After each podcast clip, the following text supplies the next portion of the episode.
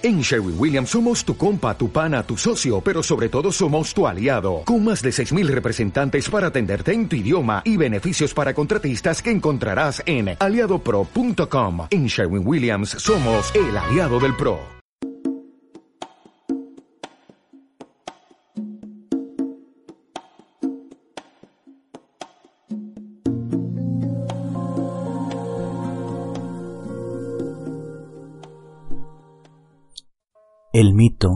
Es la entrada secreta por la cual las inagotables energías del cosmos se vierten en la manifestación cultural humana. Las religiones, las filosofías, las artes, las formas sociales, los descubrimientos científicos y tecnológicos, las propias visiones que atormentan el sueño, emanan del fundamental anillo mágico del mito. Joseph Campbell y con esta frase de este gran arqueomitólogo y estudioso, me gustaría empezar a hablar un poquito acerca de una visión un tanto maltratada, por así decirlo, por el patriarcado, que es eh, el aspecto oscuro de las mujeres y por lo tanto también el aspecto oscuro de la manifestación de lo sagrado femenino o de la diosa oscura. Hablar de este término nos remite, eh, incluso por temas de condicionamiento cultural, a cierto temor o miedo, incluso a una asociación malsana, a manifestaciones religiosas destructivas, o una espiritualidad que pudiera ser un tanto aberrante.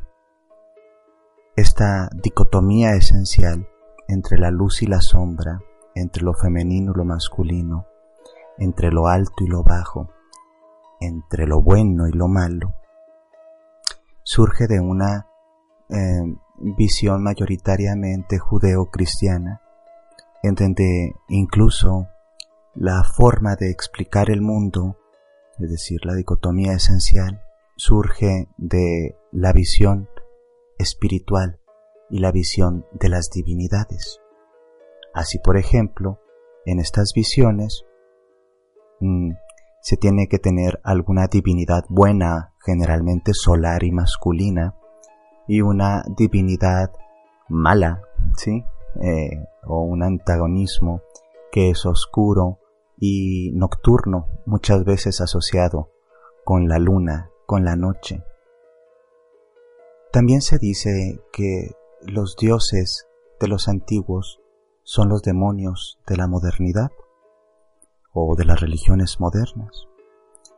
Este fenómeno mm, puede ser bien explicado a través de la conquista principalmente de la cultura toda patriarcal bélica, eh, masculinizada y centrada en divinidades masculinas como potestades, en donde todo lo femenino, lunar, nocturno y oscuro fue visto como algo negativo. Lo encontramos en el Talmud con Lilith, ¿sí? Lo encontramos también en algunos pasajes bíblicos del Antiguo Testamento donde también la misma Lilith se hace presente. Esta mujer carne esencial o esta manifestación primigenia de lo femenino, que ahora la podemos entender como una gran diosa, ¿sí? que fue destronada por su hambre de libertad y por su manifestación eh, un tanto peligrosa para la hegemonía o el poder masculino.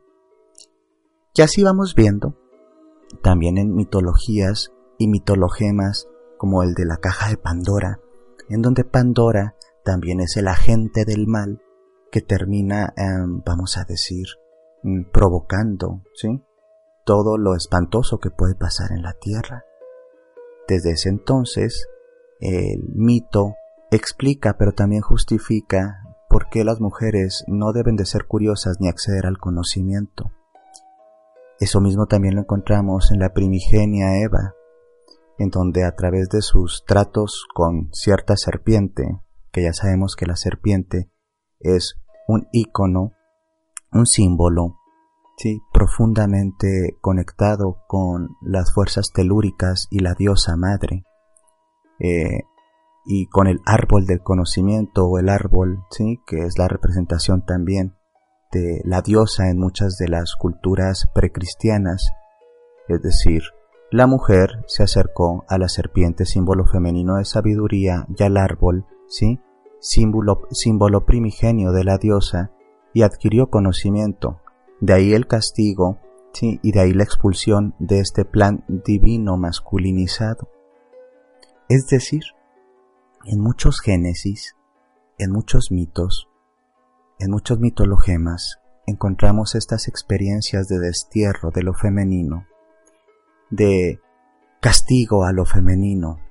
Ahí podemos encontrar incluso estas visiones mm, en donde se castiga a la mujer por la curiosidad y por el conocimiento y se le impone el dolor del parto y sufrir cada luna, mens, la menstruación, ¿sí? Y padecer este sangrado como recordatorio de su equivocación o su desobediencia. La misma Lilith como arquetipo, ¿sí? En el mito, a grosso modo, se explica que fue em, ella la que renuncia, ¿sí? A un, una pareja, un marido, ¿sí? Que era Adán, porque no estaban en situación de equidad. Ahora lo veríamos así y ella se autodestierra del Edén, es decir, elige no vivir en una jaula de oro, porque sigue siendo una jaula. Entonces, como son las divinidades, son las humanidades. Y en este sentido, gran parte de las cosmovisiones, teologías eh, eh, patriarcales han desposeído de poder a las mujeres a través de justificación eh, míticas, religiosas, teológicas, en donde lo femenino es mayoritariamente oscuro, maligno e incluso desdeñable. Lilith como madre también en algunas visiones de las brujas eh, y como madre de las fuerzas oscuras o de las potestades de la noche, eh, es vista como un demonio femenino y retratada prácticamente como un ser que ahora podríamos llamar incluso vampírico.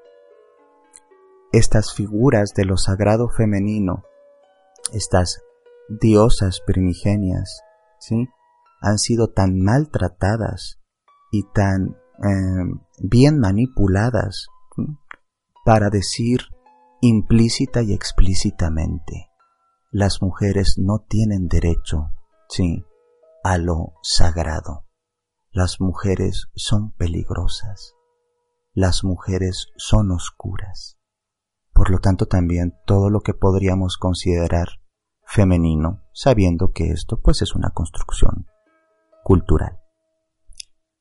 El poder de la diosa oscura en este tiempo tiene una gran importancia no únicamente a nivel teológico, es decir, en diosa, teológico y en el estudio de las divinidades, tiene también un gran eh, importancia en su impacto en el psiquismo colectivo y personal de todos y de todas, porque es recobrar la fuerza nocturna, lunar, oscura, negada y disociada del psiquismo, ¿sí? es decir, esta otra mitad que nos da fuerza y dignidad. Encontramos también en algunas eh, mm, mitologías como eh, en la mitología mesopotámica, eh, esta parte oscura de la divinidad que tiene una funcionalidad en, la visión cosmológica. Aquí encontramos, por ejemplo, a la contraparte y a la vez parte de la diosa Inanna, que en muchos sentidos es eh, la protodivinidad de la cual surgen muchas divinidades o rostros de la gran diosa, eh, eróticas, lumínicas, eh, fecundas. Pero esa misma fecundidad, erotismo y amor no pueden existir sin esta parte abísmica, oscura, nocturna y transformadora o mutadora si le quieres llamar así, que eres, eh, eres Quijal. Eres Quijal es la fuerza inminente también de la diosa oscura, eh, que tanto en las mitologías más antiguas representa la fuerza eterna y cósmica de la oscuridad que incuba la vida. Nos han enseñado a temer a la oscuridad, a los mundos intuitivos, a los mundos oscuros. Pero la diosa también contiene esta parte.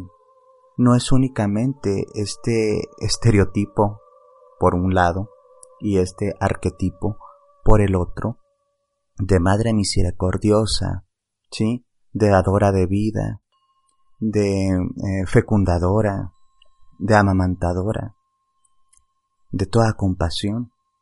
También ella es la tumba, la transformadora, la señora de los misterios, la oscuridad de donde todo viene, la madre noche. Ella, en muchos sentidos, la diosa, desde esta visión teológica, no está fragmentada en un dualismo que lucha en sí mismo.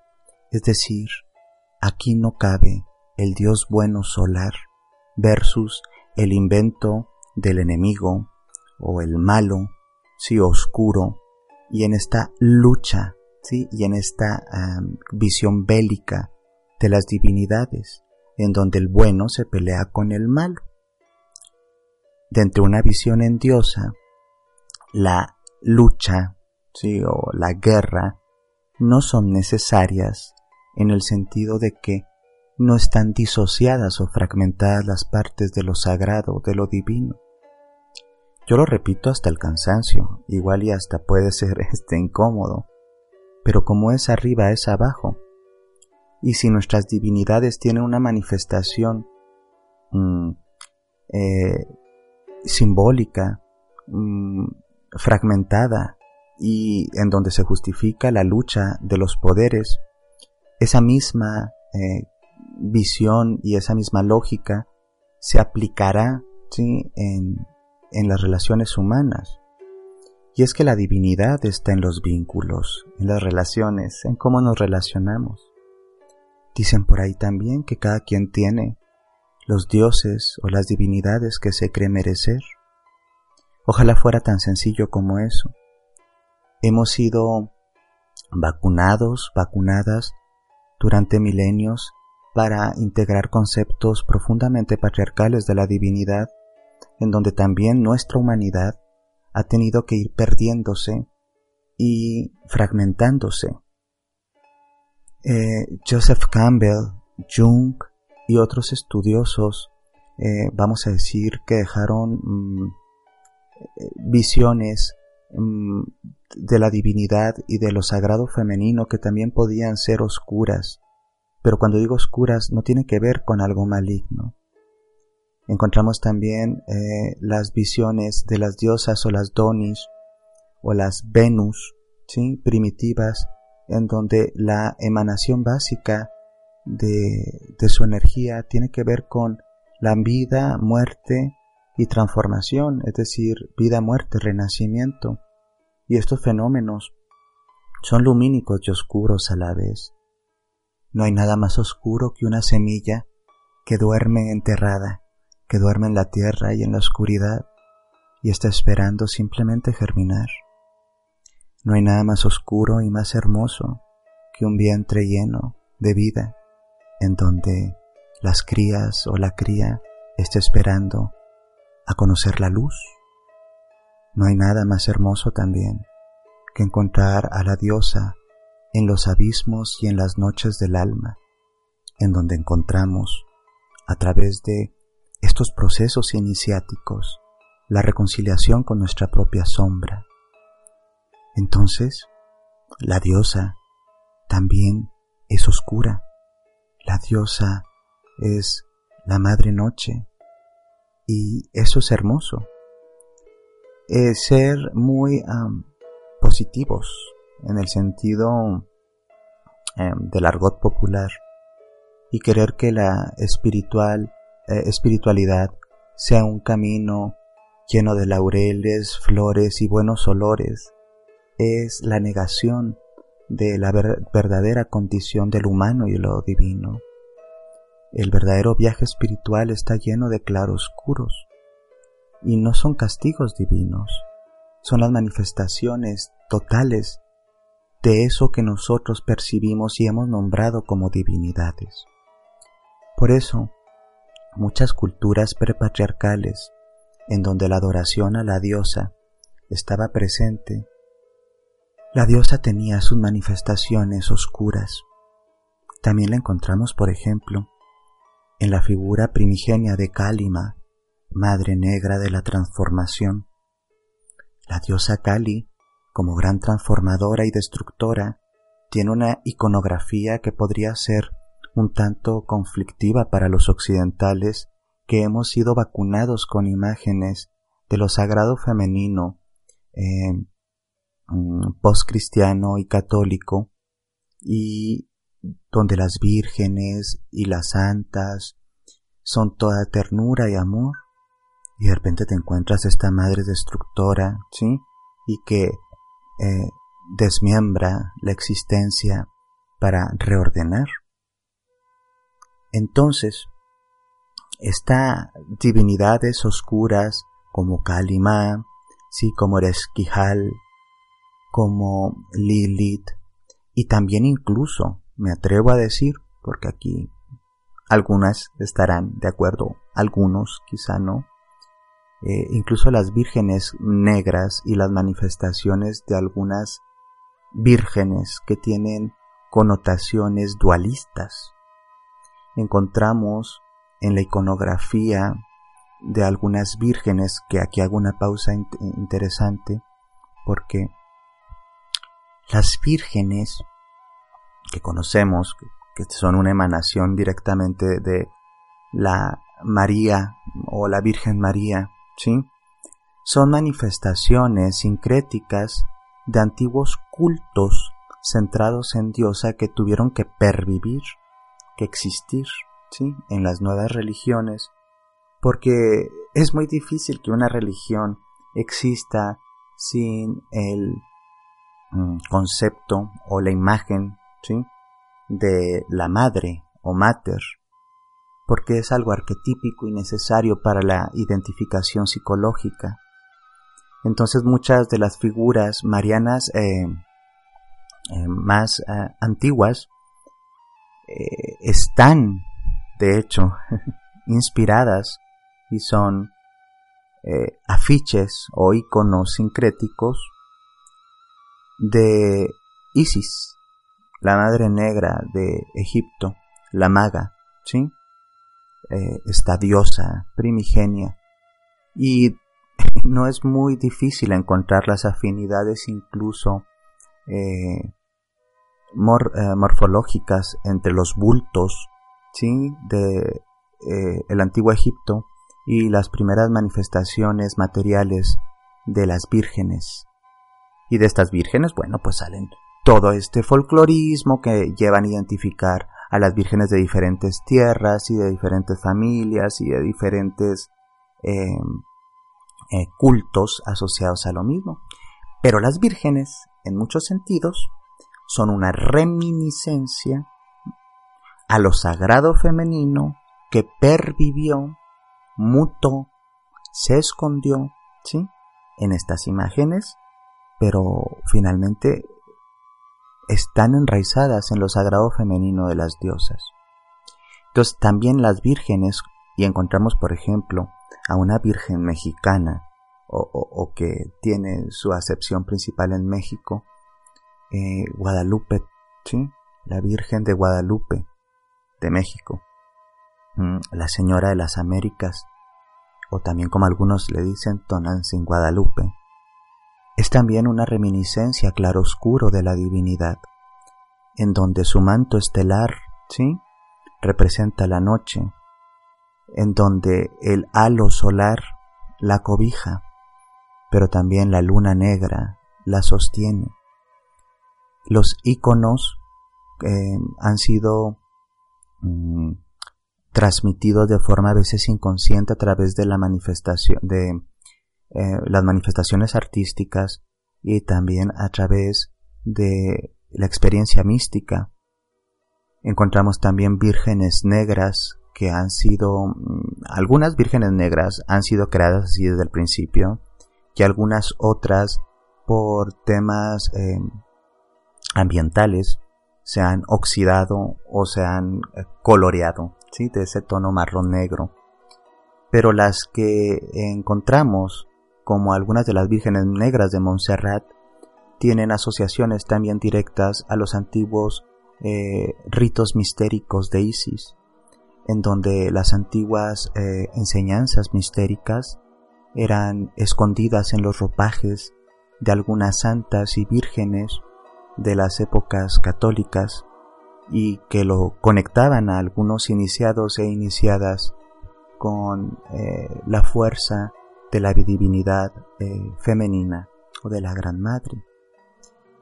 Y es que todos y todas tenemos esta gran necesidad de eh, la madre psíquica, la madre espiritual y la madre material. Y las diosas oscuras, las vírgenes negras y las partes nocturnas de lo sagrado y de lo divino, pues eh, son una mm, forma preciosa también de explorar nuestros propios procesos de crecimiento interior que enfatizo. Son estos eh, procesos claroscuros. Entonces, ah, yo abogo, a veces desde una visión muy personal, a no caer en la misma visión mm, dualista y dicotómica de querer hacer a la divinidad eh, en una idealidad lumínica y, y toda llena de amor y compasión. También la divinidad conoce la rabia, también conoce la indignación, también conoce la oscuridad.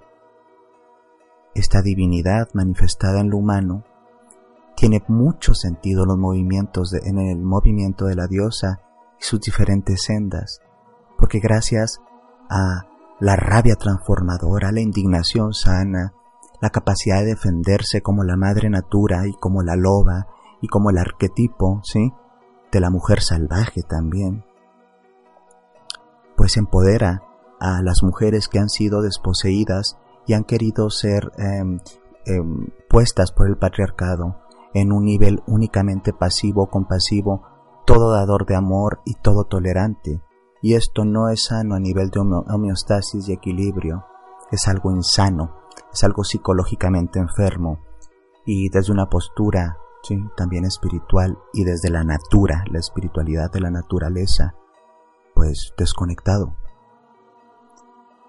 La diosa oscura y sus diferentes rostros, manifestaciones y emanaciones nos recuerda el poder sanador de la oscuridad y el poder de la rabia y el poder de la transformación y el poder de la muerte y el renacimiento. Eh, qué hermosa imagen también en México encontramos con la Madre Cuatlicue. Eh, en ella encontramos, ¿sí? Eh, algunas fuerzas, em, bueno, un icono que nosotros llamaríamos titánico, ¿sí? y que no es necesariamente muy amable, ¿sabes? A, simple vista. Entonces, decolonizar lo divino, solar, masculino, siempre bueno, es también integrar en el movimiento de la diosa la posibilidad de defendernos, de decir basta, de indignarnos, de defendernos. En algunas tradiciones como la diánica, eh, empezada por eh, Susana Budapest, existen trabajos simbólicos, religiosos y mágicos para defenderse. Y muchos de estos trabajos mm, están asociados a fuerzas oscuras de lo sagrado femenino o a rostros oscuros de la diosa. Yo mismo soy parte de la tradición diánica eh, como, como curete y es hermoso ver, por ejemplo, cuando sobre todo eh, las mujeres pueden reunirse para decir ya basta a través de encarnar el arquetipo de una diosa con potestad como Lilith, con autonomía, con fuerza y con la capacidad de utilizar sus dientes y sus uñas y su intelecto para defenderse. Es decir, salir del díptico religioso de ser o la madre inmaculada, ¿sí? o la hija obediente, y transformarse en la divinidad o la diosa encarnada, completa, que tiene también fuerzas oscuras. Eh, Susana Budapest eh, platica que en una ocasión estaban batallando con algo espantoso que es una horda de violadores y que decidieron hacer un trabajo mágico desde la espiritualidad de la diosa y desde el dianismo y, invocaron las fuerzas defensivas y oscuras de la, de la Gran Madre y fueron escuchadas. Y de hecho, dentro de las prácticas ritualísticas y mágicas, eh, es bien visto y es evidentemente eh, justo y digno aprenderse a defender tanto fáctica y materialmente como simbólica y mágicamente. Em, la madre oscura no es algo a lo cual le debemos de tener miedo. Si hay, y tengo que enfatizarlo, un tema cultural de habernos enraizado el miedo, eh, de habernos mm, introyectado el, uy, no estaré haciendo algo malo o qué barbaridad, estoy yendo contra esto o aquello. No.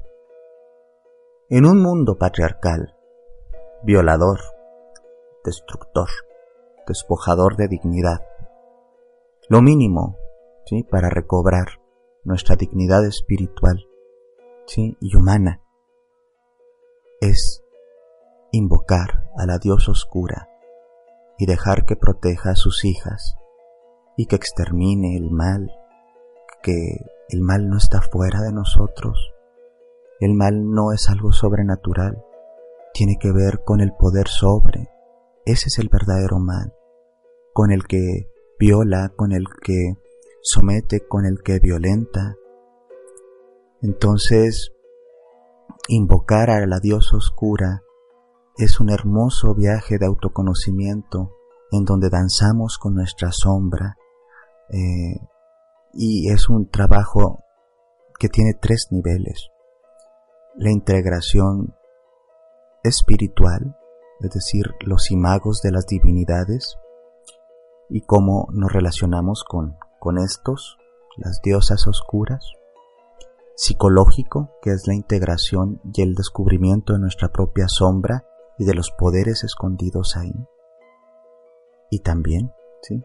Social, cultural, en donde perdemos la vergüenza, que no sirve para mucho, de decir, eh, la, vergüenza de, de sentir ciertas cosas, como las chicas lindas no se enojan, ¿sabes?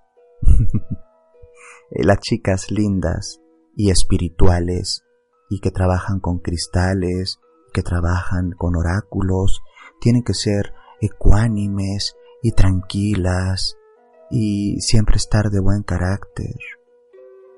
Hay lunas oscuras y lunas llenas, y una mujer en diosa, sobre todo una mujer en diosa.